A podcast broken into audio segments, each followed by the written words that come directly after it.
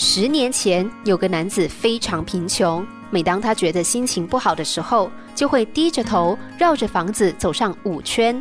说也奇怪，每当他这么做，内心就会恢复平静。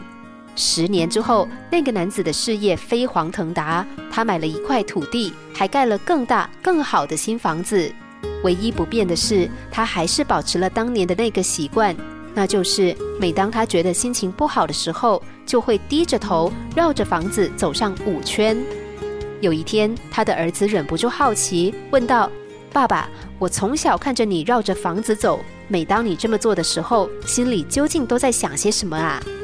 男子微笑地说：“十年前，我绕着房子走，心里想，我的房子这么小，我这么穷，实在没有资格心情不好，我应该更努力。”那十年之后，我绕着房子走，心想：我的房子这么大，我这么富有，我没有资格心情不好，我应该更知足。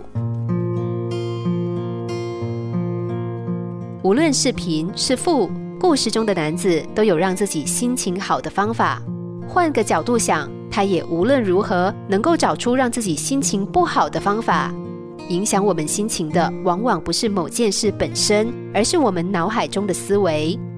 同样的下雨天，有人咒骂天气，却也有人能够享受雨声所带来的情调；而遇到挫折，有人捶胸顿足，却也有人能够坦然接受事实，并谦逊地从失败中学习。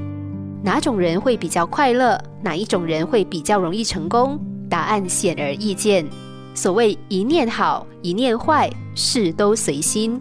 如果现实无法改变，那么我们就只能够改变自己，无需用负面的情绪苦苦逼着自己，让自己更加过不去。让自己心情好很简单，让自己心情不好更是容易。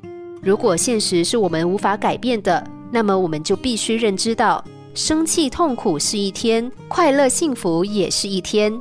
聪明的你会做出什么样的抉择呢？